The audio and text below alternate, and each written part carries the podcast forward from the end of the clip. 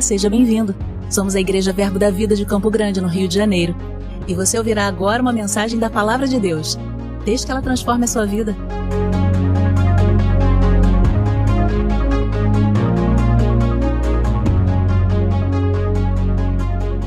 Amém. Oh, glória. Sabe, queridos, pela manhã foi uma manhã de reflexão. E eu percebo que é o mesmo compasso que o Espírito quer nos dar essa noite. Não sei se eu vou ler os mesmos versículos, mas eu, eu já entendi que aquilo que o Senhor quer fazer na nossa vida é igual. Uh, e enquanto vinha tudo isso aqui no meu coração, o Senhor ministrou meu coração, Mateus 16, enquanto Jesus estava naquele colégio apostólico, junto com os seus discípulos, com os seus apóstolos, não é? Jesus faz uma pergunta emblemática.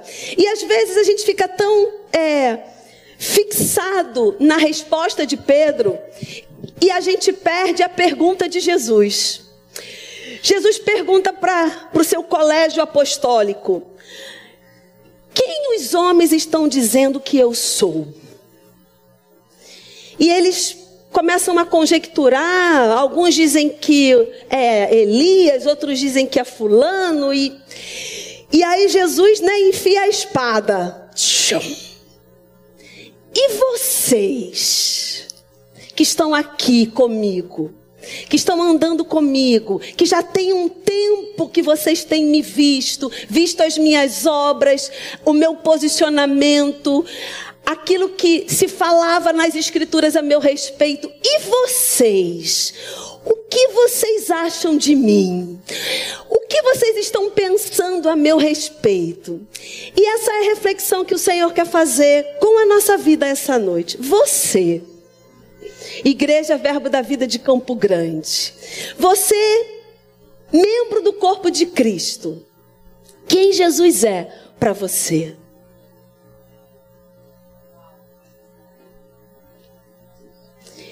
Aonde Jesus está na sua vida? Em uma escala. Aonde ele está? E deixa eu dizer algo para você. O fato de estarmos na igreja não quer dizer nada. O fato de trabalharmos para o Senhor não quer dizer nada. Só quer dizer que nós acreditamos no Senhor da obra. Mas e o dono da obra? Quem ele é para você? Como está o seu relacionamento com ele esse tempo?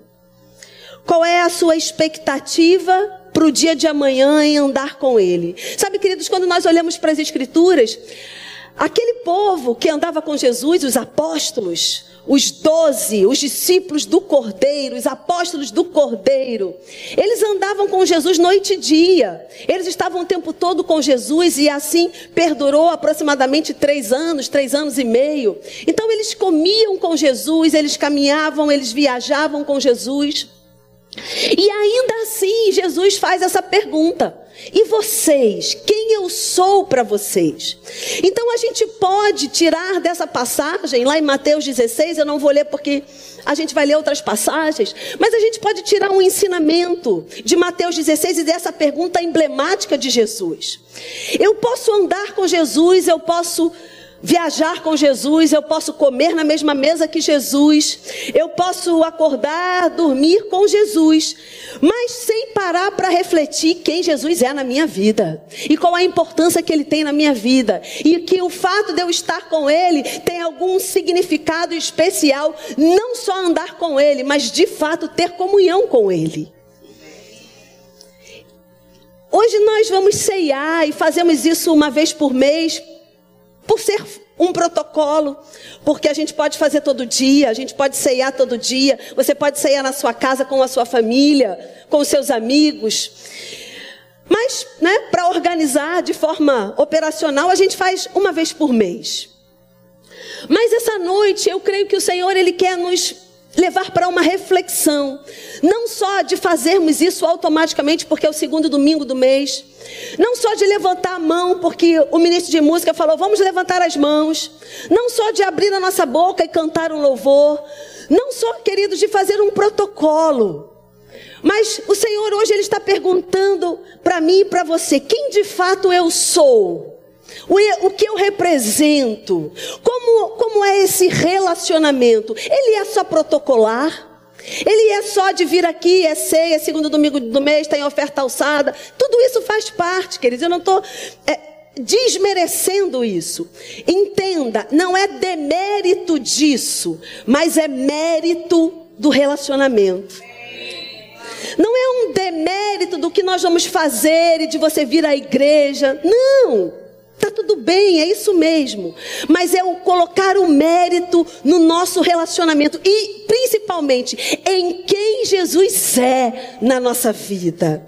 Qual é o lugar, qual é o espaço que ele preenche na nossa vida.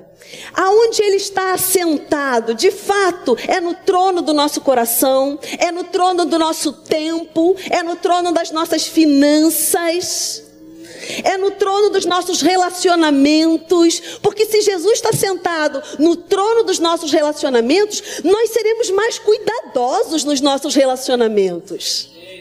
Nós não vamos magoar tanto, nós não vamos ofender tanto, nós não vamos guardar tanto rancor, nós não seremos tão amargos, nós não seremos tão impulsivos, porque Jesus está assentado no trono dos meus relacionamentos. Se Jesus está assentado no trono do meu chamado, verdadeiramente, eu vou falar como o apóstolo Paulo: eu estou me gastando por vocês, mas sabe de uma coisa? Eu estou disposta a me gastar mais ainda.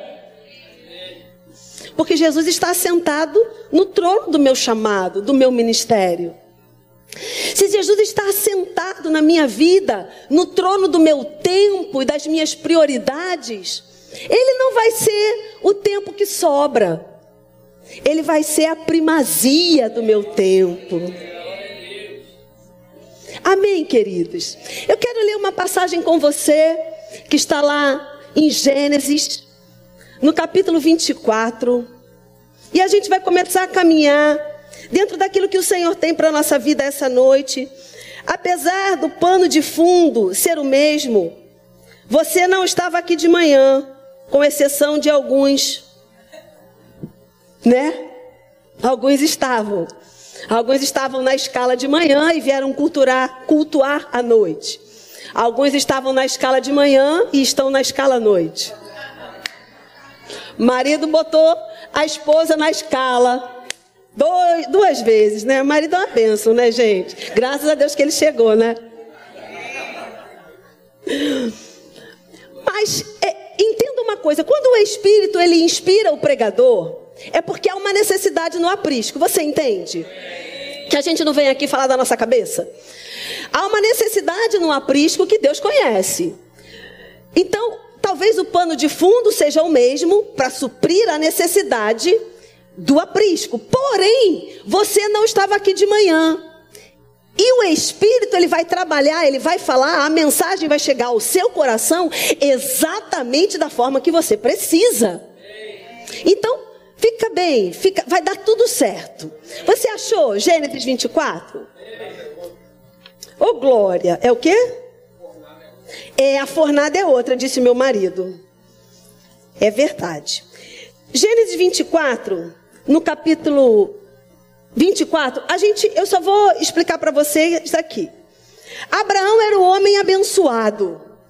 Lá no capítulo 12, Deus chama Abraão, Deus faz uma aliança com Abraão e Deus declara sobre a vida de Abraão algo extraordinário. Deus diz para Abraão: Abraão, eu te abençoo e porque você é abençoado, você será uma bênção. Você é abençoado? Então, amado, você já tem capacidade de ser uma bênção para outras pessoas. Já está no seu DNA, já foi liberado sobre a sua vida. Uma vez que você é abençoado, você também é capacitado para ser uma bênção na vida de outras pessoas. Então Abraão era esse cara abençoado, aonde ele tocava prosperava, aonde ele colocava a planta do seu pé, naquele lugar ele era autoridade. A Bíblia diz que ele escolheu uma terra, a terra que ele escolheu era a terra que prosperava. Enfim, era um cara abençoado. Agora eu te pergunto: você gostaria ou não de fazer parte de da, da aliança que Abraão tinha com Deus? Claro que sim, não é? E Abraão manda o seu, o seu servo escolher uma esposa para o seu filho. E teria que ser uma esposa muito bem escolhida. Por quê? Porque essa esposa ia entrar nessa aliança. Essa esposa ia passar a fazer parte dessa bênção. Então não poderia ser qualquer um. Você sabe que associações, elas podem nos puxar para baixo ou para cima? Então precisava ser uma pessoa certa. Seria a mulher de Isaac, meu camarada. O filho da promessa. Não podia dar errado. Imagina quanto tempo Abraão gerou Isaac pela fé. Depois Isaac nasceu. Agora Isaac precisava casar. Então não poderia ser qualquer mulher. Tinha que ser a mulher certa. Porque a promessa era grande. Porque de Isaac seriam benditas todas as nações da terra. Era uma promessa grande demais. Então não podia dar errado. Essa pessoa precisava ter características para entrar nessa aliança para ser alcançada, tocada, beneficiada por essa aliança. Oh glória! Alianças, meu amado, têm benefícios. Alianças cobrem a nossa vida. Nós temos uma aliança e vamos celebrar essa aliança essa noite. E a Bíblia diz que essa aliança é superior a todas as outras. Ela tem promessas superiores a todas as outras. Que aliança maravilhosa! Você fica feliz de fazer parte dessa aliança? Glória a Deus, meu amado, porque a aliança tem sempre dois lados. Tem sempre aquilo que nós precisamos entrar no acordo da aliança. E a Bíblia diz que Jesus já entrou com tudo. Ele entrou com a sua carne que gritou, que foi dilacerada, que foi moída, que foi recebeu chibatada, ele entrou com a sua carne dilacerada. Ele entrou com o seu sangue vertido naquela cruz. Ele entrou com a sua morte. Ele entrou com a separação de Deus. Ele entrou com a parte mais sofrida da aliança. Mas nós agora temos também uma parte que nós recebemos a aliança, cremos nessa aliança, mas a partir desse momento, para nós nos movermos dessa aliança, também existem coisas que nós precisamos fazer dentro dessa aliança. E essa noite o Senhor quer fazer a gente refletir sobre isso. Jesus está nos perguntando: quem eu sou para você nessa aliança? O que você tem feito por mim nessa aliança? Então a aliança que Rebeca iria entrar era uma aliança muito preciosa. E aí Deus dá algumas instruções para aquele homem achar Rebeca. E a partir do versículo 12, eu quero ler com você. Vamos ler a partir do versículo 10. Diz o seguinte: Posso ler? Você achou? Tomou o servo dez dos camelos do seu senhor e, levando consigo de todos os bens dele, levantou-se e partiu rumo à Mesopotâmia, para a cidade de Naú. Vamos pular para o 12. E disse consigo: Ó Senhor Deus, meu senhor Abraão, rogo-te que me acudas hoje e uses de bondade para com o meu senhor Abraão: Eis que estou ao pé da fonte de água, e as filhas dos homens desta cidade saem para tirar água. Dá-me, pois, que a moça, a quem eu disser, inclina o cântaro, para que eu beba, e ela me responder: Bebe, e darei ainda de beber aos teus camelos, seja a que designastes para o teu servo Isaque. E nisso vereis que tu usaste de bondade para com o meu senhor. Considerava ele ainda quando saiu Rebeca, filha de Betuel, filha de Micá, mulher de Naú, irmã de Abraão, trazendo um cântaro ao ombro. A moça era muito formosa de aparência, virgem, para quem nenhum homem havia possuído. Ela desceu à fonte, encheu o seu cântaro e subiu. Então o servo saiu-lhe ao encontro e disse: Dá-me de beber um pouco da água do teu cântaro. Ela respondeu: Bebe, meu senhor. E prontamente baixando o cântaro para a mão, lhe deu de beber. Acabando ela de dar de beber, disse: Tirarei água também para os teus camelos, até que todos bebam. Meu amado, talvez a gente passe, não é rapidamente, por esse versículo e deixe escapar coisas preciosas demais. Uma coisa que é importante a gente pensar essa noite é que cada camelo, ele pode beber aproximadamente 13 litros de água, 130 litros de água. E em aproximadamente 13 minutos. Isso dá mais ou menos quantos litros por minuto? 10. 10 litros por minuto. Sabe aquele galão de água que a gente compra? Tem 20. 20 litros. O camelo vai beber um negocinho daquele em dois minutos. Eram 10 camelos. Então vamos pensar sobre isso.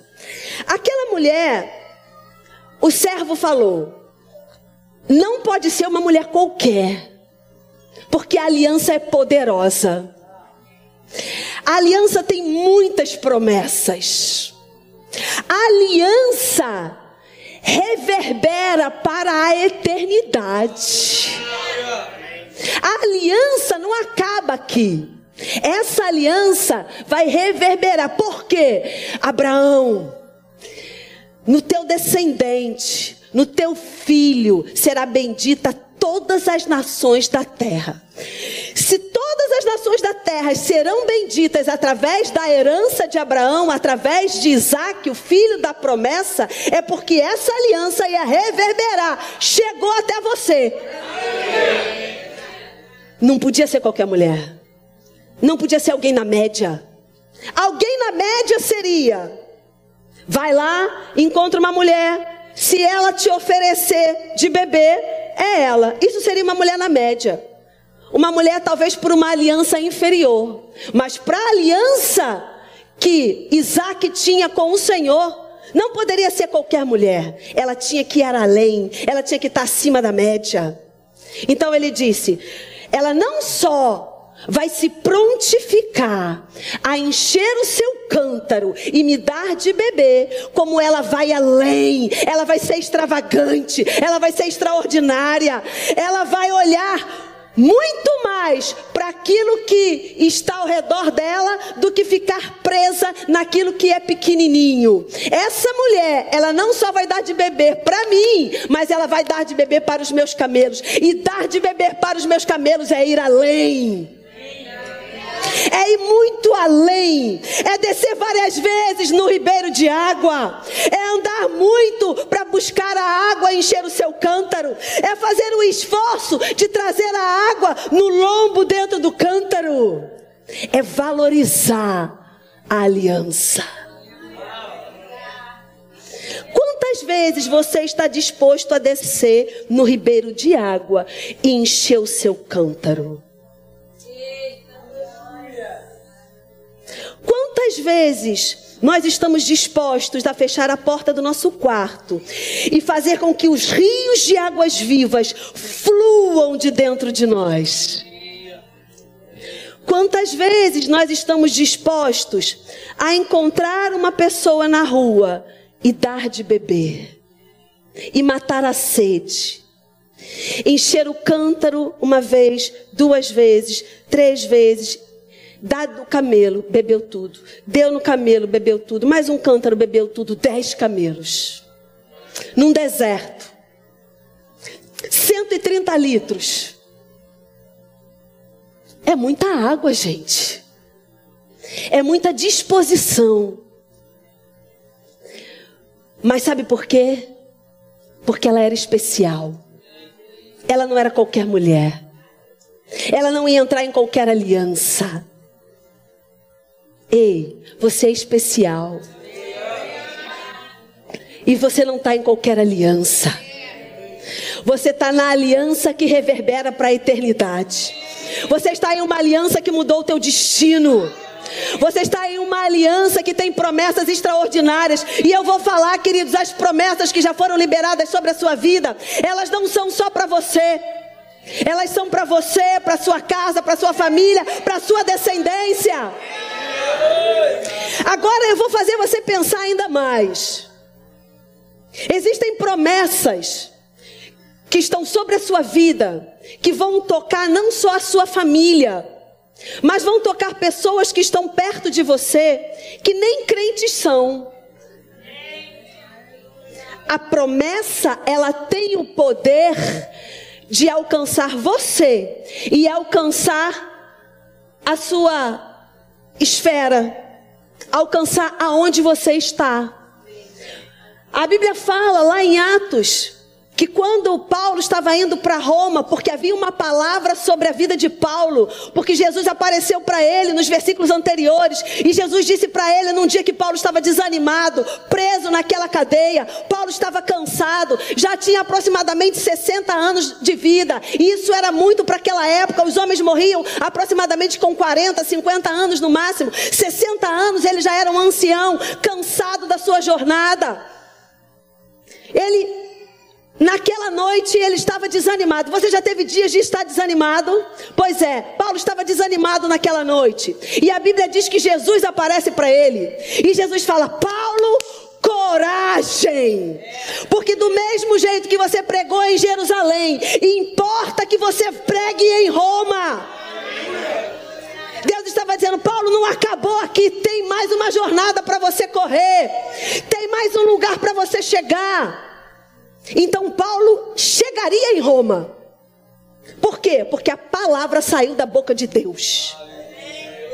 Já saiu da boca de Deus. Vem vento, mas a palavra já saiu da boca de Deus. Vem tempestade, mas a palavra já saiu da boca de Deus. O barco vai naufragar, mas a palavra já saiu da boca de Deus.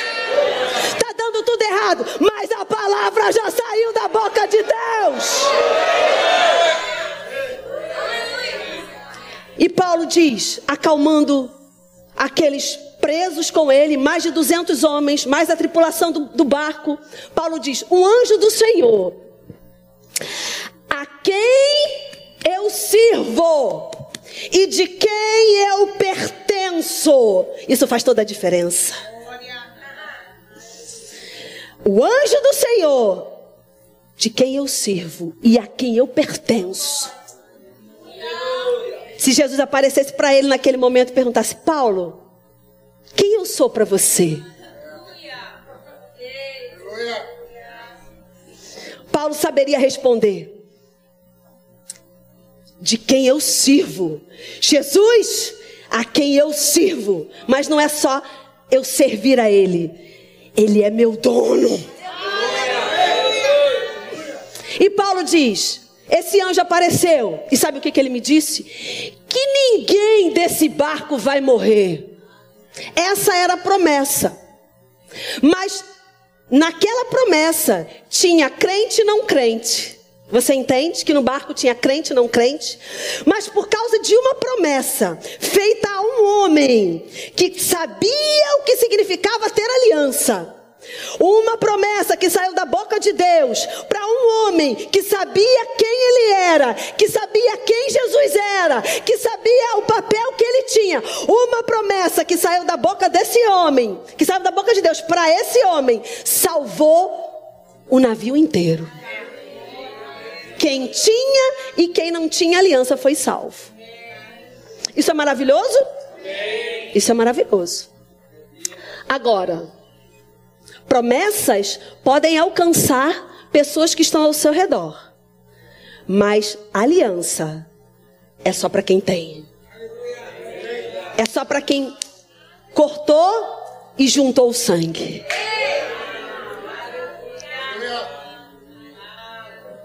Que coisa boa, querido queridos, é os ímpios e as pessoas que estão ao nosso redor serem alcançadas pelas promessas que estão sobre a nossa vida. Maravilha! Porque eu sou abençoada e eu vou abençoar. Agora, melhor ainda é ter a aliança. Essa mulher não se cansou de ir lá no riacho e encher o seu cântaro. Quantas vezes? Quantas vezes forem preciso. Quem Jesus é para você? Quantas horas a gente vai ficar dentro do quarto, enchendo o nosso cântaro, enchendo o nosso cântaro, enchendo o nosso cântaro? Por quê? Porque tem muita gente para a gente saciar aí fora. Aleluia! Oh glória! Quem Jesus é para você? Se Jesus estivesse aqui agora, parado aqui, ele não tá, tá, gente? Ele está no céu, sentado à destra de Deus. Mas o Espírito Santo está. Então, o Espírito Santo está aqui. E ele está perguntando para você: quem dizem, que dizem os homens que eu sou? que, que os homens estão dizendo por aí que Jesus é? E você, o que tem saído da sua boca acerca de Jesus? Quais são as nossas atitudes sobre Jesus? Porque, queridos, não faz sentido a gente celebrar uma aliança com alguém que a gente não tem intimidade. aliança é para quem tem intimidade. E se a gente não tem intimidade? Essa noite o Senhor preparou para a gente refletir sobre isso. Sobre para gente, a gente voltar para o relacionamento, para o lugar da intimidade. Para o lugar, queridos, que você vai ouvir a voz do seu pai e vai saber que é ele falando. Porque tem muita gente aqui que tem ouvido vozes e está confuso acerca das vozes que tem ouvido. Mas a questão é reconhecer a voz e só reconhece a voz quem tem intimidade. Só reconhece que é Deus falando, quem está ouvindo, quem está tendo comunhão. O Senhor está nos chamando para refletir essa noite. Quantas vezes nós vamos descer naquele riacho para encher o nosso cântaro? Quantas vezes nós vamos fechar a porta do nosso quarto e ficar lá até a resposta chegar? Porque se não tem resposta, se a resposta não chegou, a gente não vai sair do lugar da oração. Se a resposta ainda não chegou, a gente vai ficar lá enchendo cântaro, enchendo cântaro, enchendo cântaro, até transbordar de água. Amém? Oh glória! Você está disposto essa noite? Queridos, não vai ser uma, uma promessa vã vai ser para você refletir essa noite naquilo que o Senhor quer comunicar à nossa vida. Teve, eu sei que acontece com você também, mas em alguns momentos a gente vem para a igreja no automático, sim ou não? Sim. A gente vem para a igreja porque a gente é crente. E crente vem para a igreja. Mas a gente pode vir para a igreja no automático, ou a gente pode vir para a igreja entendendo o que é vir cultuar o Senhor cultuar ao Deus vivo. Hoje minha filha estava falando sobre uma, um, algo que ela estava ouvindo de pessoas que cultuam outras pessoas que já morreram e que permaneceram mortas. E pessoas estão cultuando pessoas mortas. Amado, você é a igreja do Deus vivo.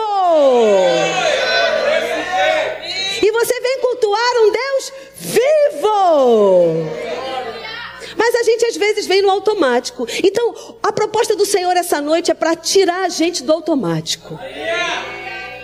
É para a gente entender que tem uma aliança, que nessa aliança eu tenho uma parte, e essa parte muitas vezes pode ser sacrificial. Descer na fonte de água várias vezes para encher o cântaro pode ser sim sacrificial. Se trancar dentro do quarto e ficar orando em outras línguas horas e horas e horas pode ser sacrificial. Pegar a nossa Bíblia e ler e ler e ler e ler pode ser sacrificial. Vir para a igreja, levantar e vir para a igreja para cultuar ao Senhor, pode sim ser sacrificial. Mas e aí, a gente está disposto ou não está disposto?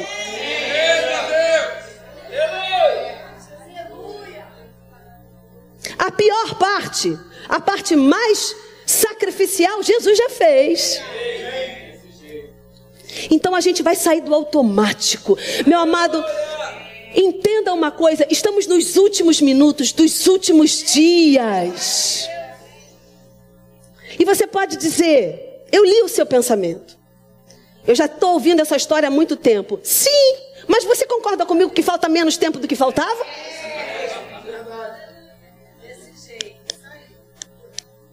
Então, nesses últimos dias, a gente não vai ser uma igreja morta. A gente não vai ser uma igreja apática. A gente não vai ser uma igreja que vai na média. Eu não sou na média. Porque quem é na média é medíocre. E a igreja de Jesus não é na média, ela é acima da média. Porque eu sou filha do Deus vivo. Porque eu sou corpo de Cristo. Então, sim, eu não vou ser da média, eu vou ser acima da média, porque essa aliança não é na média, ela é acima da média, porque as promessas dessa aliança não são promessas da média, são promessas acima da média. Então, eu não vou ser uma igreja na média, eu vou ser uma igreja acima da média. Amém, queridos? Oh, glória! Eu falei de manhã, eu vou começar a encerrar com isso, porque o Espírito Santo tem muita coisa para fazer essa noite nesse lugar. Mas deixa eu dizer algo para você. De manhã eu falei sobre Apocalipse 4. E a Bíblia relata o trono. João tem aquela visão extraordinária do trono de Deus. E a Bíblia diz que naquele trono estão lá os seres viventes exaltando os atributos de Deus. E os seres viventes falam santo, santo, santo, exaltando os atributos de Deus. E a Bíblia diz que quando os seres viventes eles começam né, na, naquele processo e eles estão ali dia e noite, noite e dia, dia e noite, noite e dia, naquela adoração ao trono. A Bíblia diz que os 24 anciãos que estão naquele lugar, eles lançam as suas coroas aos pés de Jesus. E a, aquela coroa é premiação. Então, tudo aquilo que eles ganharam, tudo aquilo que foi conquistado por eles, porque aquela coroa de louro das Olimpíadas, né, daquela da época antiga, era a premiação era a coroa de louro. Aquilo significava todo o esforço, todo o empenho, toda a dedicação do atleta. Ele venceu e ele era merecedor daquela coroa. Sabe, queridos, muitas vezes nós olhamos para um atleta e nós só vemos aquele atleta no pódio. A gente não está vendo os anos de treinamento, de dedicação, de abnegação, de dizer não para a comida errada, de dizer não para a companhia errada, dizer não para a programação errada, dizer não para o sofá, mas está ali treinando com chuva, com sol, com frio, com calor. Ele está se preparando, por quê? Porque ele tem um alvo, ele tem um lugar para chegar, ele tem um mérito para adquirir. E o apóstolo Paulo fala: esses caras, eles estão lutando desse jeito por uma coroa corruptível. Eles estão dando sangue, estão indo no limite da exaustão humana por uma coroa corruptível. E você? O que você tem dado?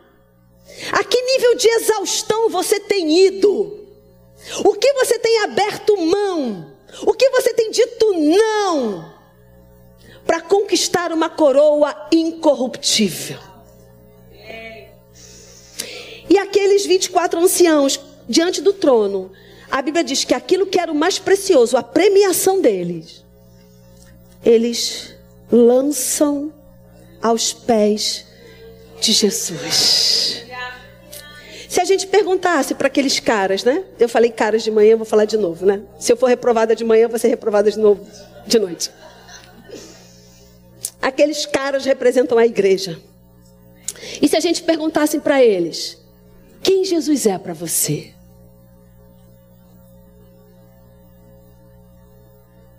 Quem Jesus é? O que você está dizendo sobre mim? Quem eu sou no seu coração? Que lugar eu tenho na sua vida? Será que estamos dispostos a lançar as nossas coroas? Lançar os nossos eus, lançar o nosso tempo, lançar o nosso dinheiro, lançar aquilo que nos dá prazer, lançar, se despojar. Amado, eu posso garantir uma coisa para você: tem recompensa.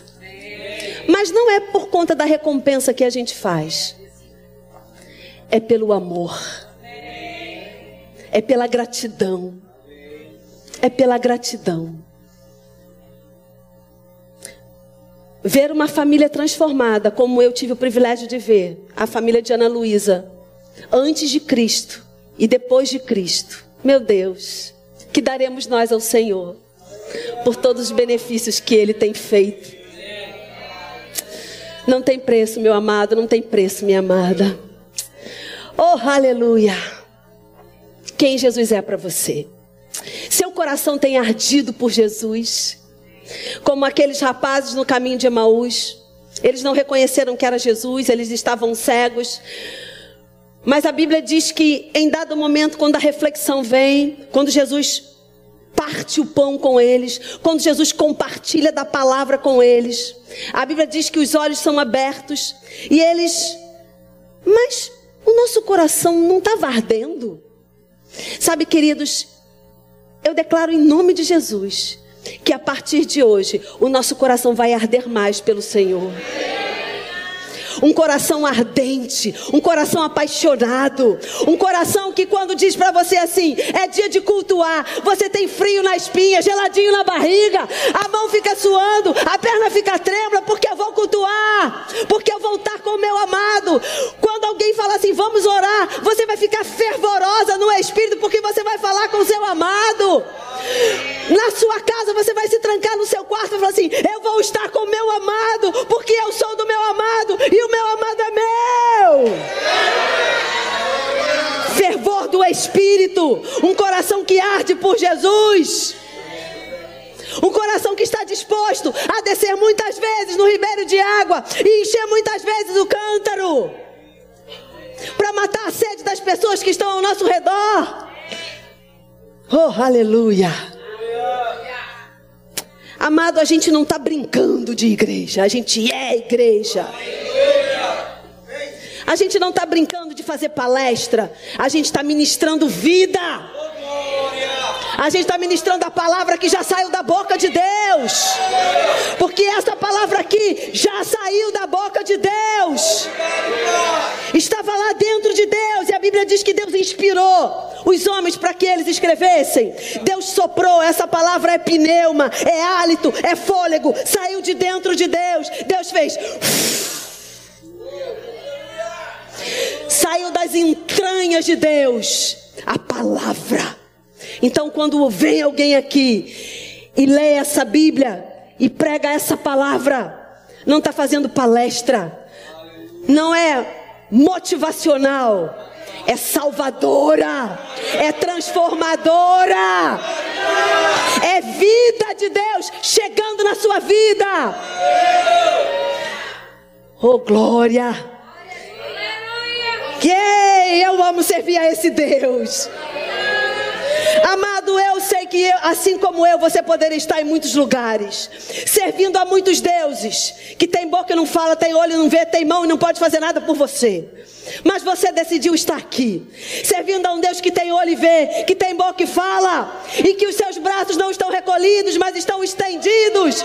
Um Deus que já nos abençoou com toda sorte de bênção nas regiões celestiais. Um Deus que está com você no seu dormir, no seu levantar. Um Deus que está com você ontem, hoje com você eternamente. Um Deus que já foi primeiro e já preparou morada para você, que já abriu o caminho. Oh glória! Um Deus que já construiu todas as coisas para nós usufruirmos no porvir, mas que permitiu. Pensa sobre isso. Algo que está reservado só para a eternidade, só para o porvir. Algo que está reservado só para quando nós entrarmos nos portais eternos. Algo que está reservado só quando a Jerusalém descer dos céus. Algo precioso, reservado, que Deus decidiu abrir o seu baú de tesouro e antecipar para a sua igreja. Bênçãos que estavam reservadas só para o porvir. O escritor de Hebreus fala sobre as bênçãos que viriam ainda dos tempos vindouros, mas que Deus decidiu abrir o seu baú antecipadamente e derramar sobre a sua igreja, para que a gente já comece a usufruir nessa terra dos poderes do mundo vindouro. Oh, que Deus é esse? Quem é esse Deus para você? Que Deus é esse? Oh, aleluia! Oh, aleluia! Ministério de Música pode subir. Oh, aleluia!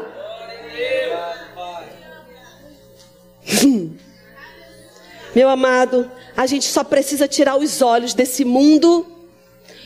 A gente precisa tirar os olhos do, das mentiras que Satanás tem colocado. A gente precisa tirar os olhos dos sofrimentos que Satanás tem promovido e colocar os olhos no Senhor. Talvez você esteja aqui e tenha vivido coisas sofridas. Mas existe algo da parte do Senhor essa noite para romper com todo o sofrimento, para levar você para um nível de intimidade com Ele. Sabe por quê, queridos, que lá no céu a gente não vai sentir falta de sexo, por exemplo? Que a Bíblia diz que não haverá marido e mulher, que não vai ter sexo no céu.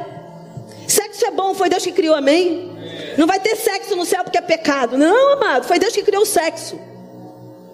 Mas sabe por que, que não vai ter sexo no céu e vai ficar tudo bem?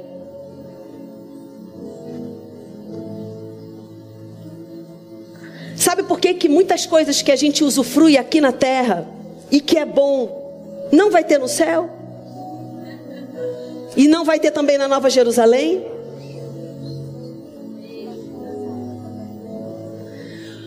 Porque vai ter coisa muito melhor.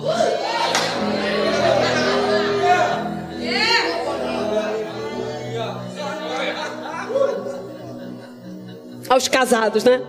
Vai ter coisa melhor que sexo? Vai.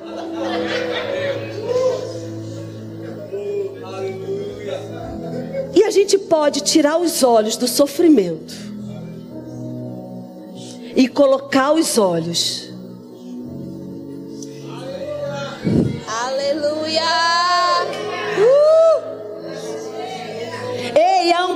já virou. Há mais de dois mil anos atrás, a impureta já virou, a areia já está descendo, o tempo está chegando. Então tira os olhos do que é natural. E enche esse cântaro, meu amado. Enche esse cântaro. Enche esse cântaro. Oh, glória, você pode ficar de pé. Oh, aleluia. Aleluia, aleluia, aleluia, aleluia. O que, que a gente vai cantar?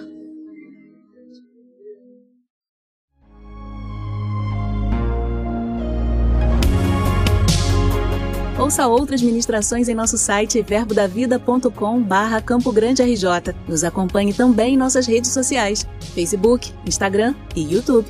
Seja abençoado na prática dessa palavra.